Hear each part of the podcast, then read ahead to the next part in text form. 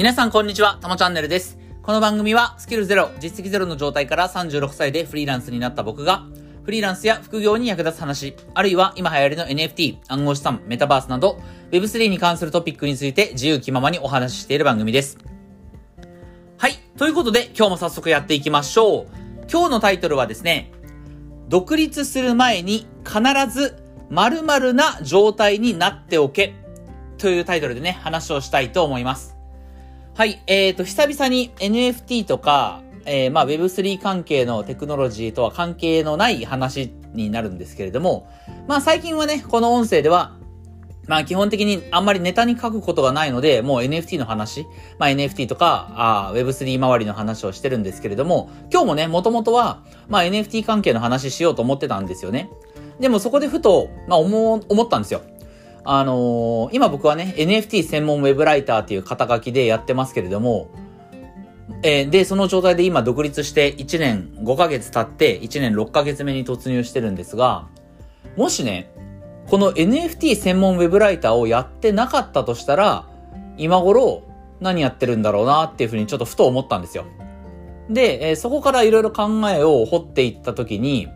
まあ、その、独立要はフリーランスとして独立するっていうことをね、まあ、志す人にとって、まあ、役に立つ話としてね、まあ、あの、こんなことをね、えー、なんていうのかな、独立する前にこういった状態になっていた、なっておいた方がいいよっていうことはね、ちょっと思いついたので、まあ、そのことについて話をしようと思います。はい。今ちょっとね、あの、わかりづらい話になったんですけど、まあ、何、まずね、えっ、ー、と、僕自身、NFT 専門ウェブライターを今やってますけど、もし、NFT というものに出会ってなかったら、今何してるか。これ本当に想像つかないんですよ。マジで想像がつかない。あの、NFT 専門じゃない何かじゃあ他のことのを専門に扱うウェブライターをやってたのか、あるいは、えー、広くいろんなジャンルを扱うね、あの、まあ、SEO も書けるし、Kindle とかも書けるし、まあ、ジャンルとしても、えー、金融とか転職サイトの紹介とか、まあ、何がしかいろんなものを扱うウェブライターをやってたっていう可能性も、まあ、ありますけれども、これあんまりね、イメージつかないんですよ、僕。うん。あの、ウェブライターの仕事は今、その NFT とか Web3 の文章を書くことはすごく楽しいんですけれども、じゃあ他のジャンルの文章を書くことが果たして自分にこう自分はそれを続けられるかっていうと、まあ微妙なんですよね。うん。で、それがなんでかっていうところも、こう理由を深掘って考えたときに、えっ、ー、と、今日のあの配信のタイトルになったんですよ。えー、独立する前に必ず、えー、〇〇な状態になっておけ。えー、僕はね、ぶっちゃけ、今からお話しする、えー、独立する前に、えー、こういった状態にはせめてなっておいた方がいいよと。こういった状態に到達、ちゃんと到達してから会社辞めたりね、えー、何かこう、今までやってたことをやめて独立するなら、えー、こんな状態になっておいた方がいいよっていうものが2つあるんですけど、2つね。ただ僕はね、どっちにも該当せずに会社辞めたなって思ったんですよ。改めて。うん。で、えー、なのでね、まあそのことについてちょっとお話をしたいと思います。はい。えー、っと、まあそうだな。まあ、ふた、お話ししたいことはちょっとまだいくつかあるんですけど、まあ結論からいきましょうか。えっと、結論からいきましょう。えっと、まず、独立する前に、えー、どんな状態になってなければいけないか。えっと、それは、まず理想は、えー、1円を稼いだことがあるっていう状態ですね。えー、会社勤めをしながら、え、副業で、え、自分自身の力で1円を稼いだことがある。まあもちろん、あの、1、本当に1円ってことはないと思うんですけど、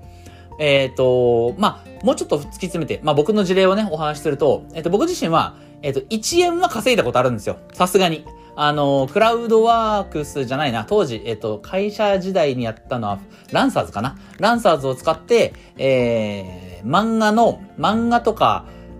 漫画のレビューとか、うん、あるいは何かの商品の、を使用したという体でレビューを書くみたいなね。そんな仕事、仕事っていうほどじゃないんですけど、要はあの、クラウドワークスとかで、えー、とかランサーズで扱ってるタスク案件っていう仕事ですね。えー、これをこなして、まあ、10円とか20円とかなんかそれぐらいの報酬を得たっていう、えー、これだ、これが僕の、その自分の力でお金を稼いだっていうスタートなんですよね。えー、まあ一般的に言われる、言われますけど、クライアントワークの、えー、タスク案件をこなして10円とか20円を稼いだっていう、この状態でスタートしたんですけど、さすがにこれはね、1円稼いだ状態、状態とは言えないですね。ぶっちゃけ。うん。今、あの、まあわかりやすく1円稼いだことがある状態っていう風に言いましたけど、これはもうより突き詰めて言うならば、まあ月5万ぐらいですよね。要は自分の力でちゃんと、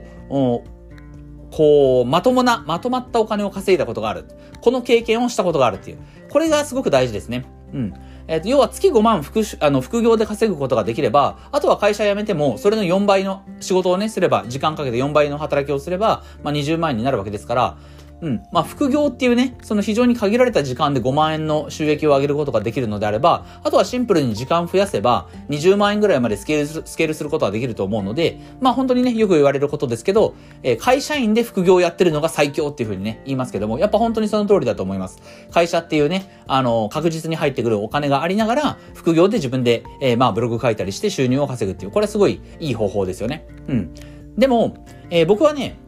さっき、あのタスク案件、クラウドソーシングのタスク案件で10円とか20円稼いだとは言いましたけど、これは、あの、あの、本当はね、今日1円稼いだことがある状態とは言ったものの、本当に1円とかね、10円、20円稼いだ程度じゃダメで、えっ、と、これはそのさっき言ったように、これをいくらスケールしても、あの、月収10万、20万、30万っていうのには絶対届かないので、タスク案件を山ほどこなしても絶対にこれは、えー、まともな月収の金額には届かないので、これダメなんですよね。そう、だから僕は、あの、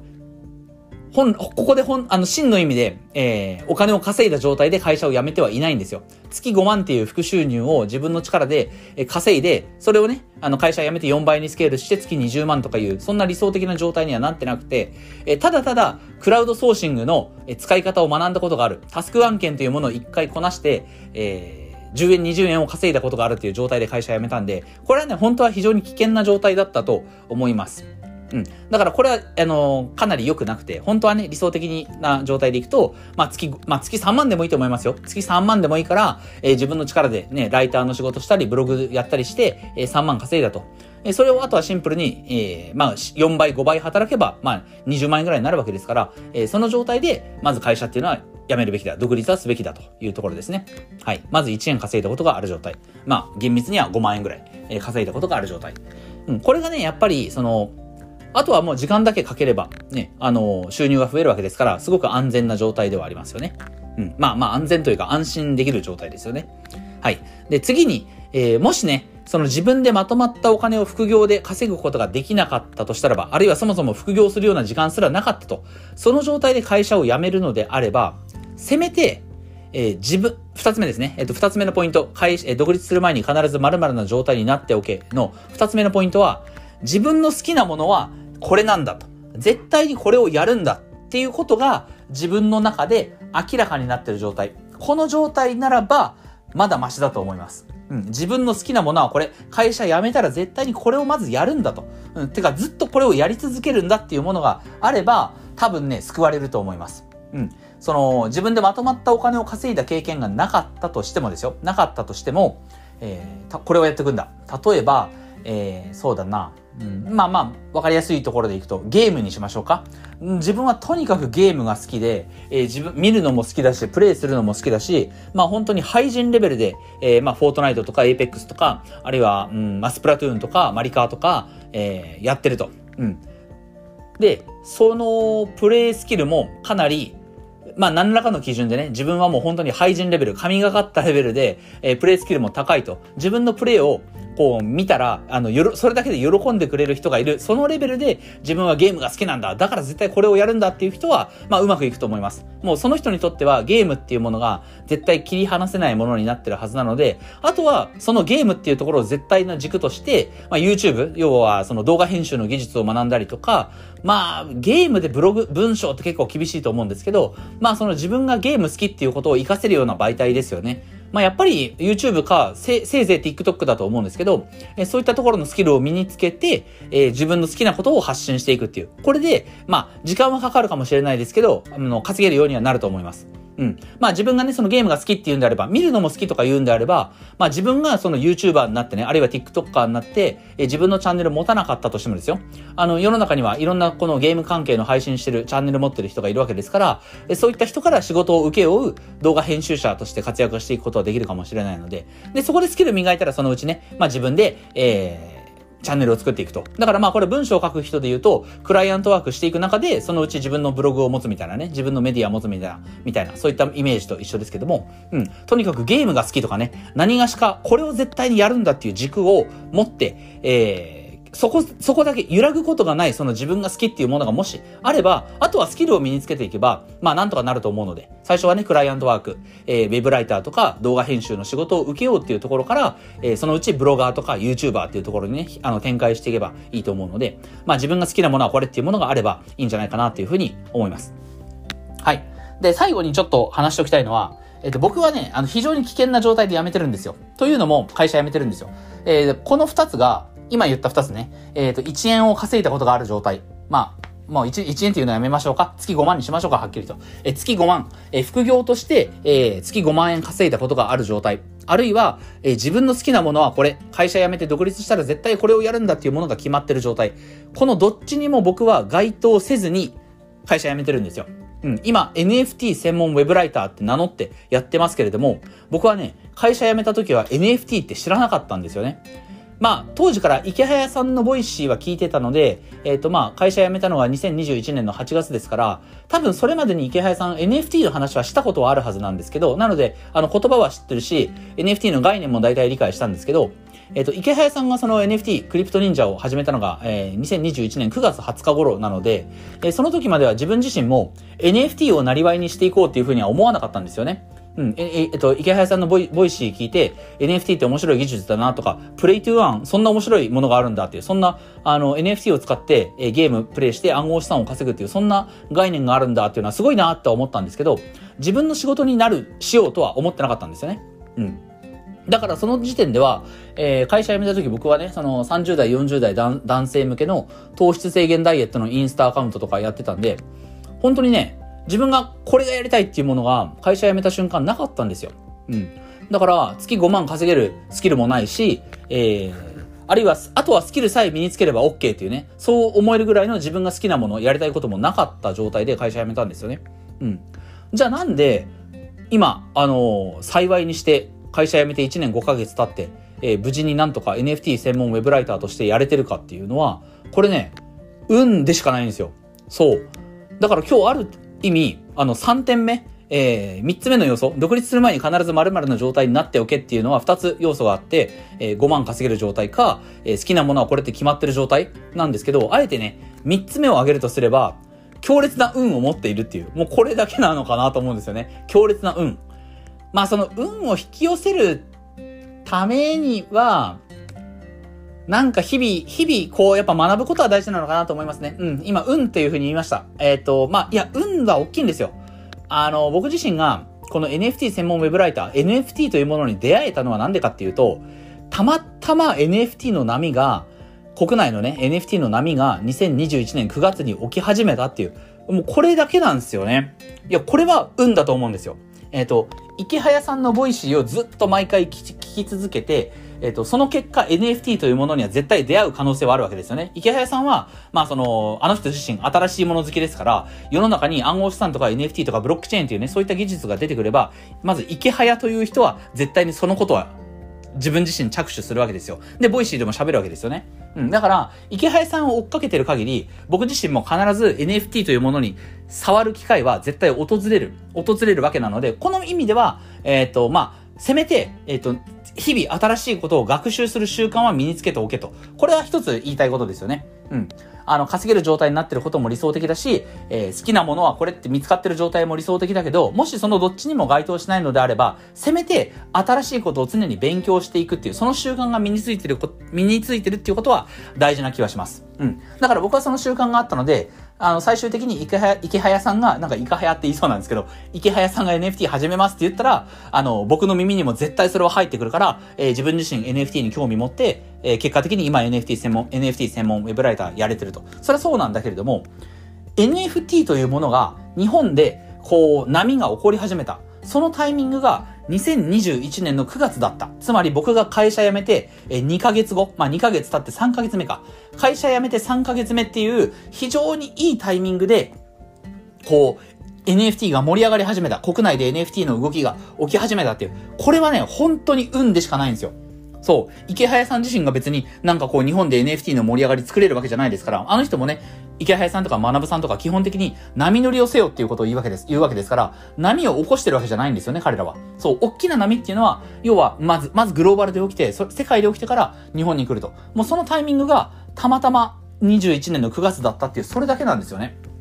そう。だから、日本で NFT の波が、えー、起こるのが、あとは半年遅ければ、例えば22年の、えー、6月頃、まあ、6月じゃねえか、3月か。22年の3月頃に、えー、NFT の波が日本で起きてたとしたら、僕はね、あの、お金がなくなって、もうフリーランス生活やっていけなかった状態なんですよ。そう。会社辞めた時に、えー、残ってるお金で、えー、なんとか生きながらえていたけれども、えー、もし NFT の波が来るのが2022年3月だったら、僕はそれまでに生活できなくなってました。うん。で、一方で、えっ、ー、と、逆に NFT の波がですね、えー、来るのがもっと早かったらどうか。僕が会社辞めたタイミングよりももっと早く、僕がまだ会社に在籍していた時に NFT の波が来ていたらどうだったかっていうと、これもね、ダメだったんですよ。なぜならば、え、会社時代は、その、当然会社員ってすごい時間をね、会社に拘束されますから、こう自分自身で手を動かして体を動かして NFT に触れていくことができなかった。多分、えっと、イーサリアム用意して、メタマスク用意して、 OpenSea につないで NFT を買うっていう、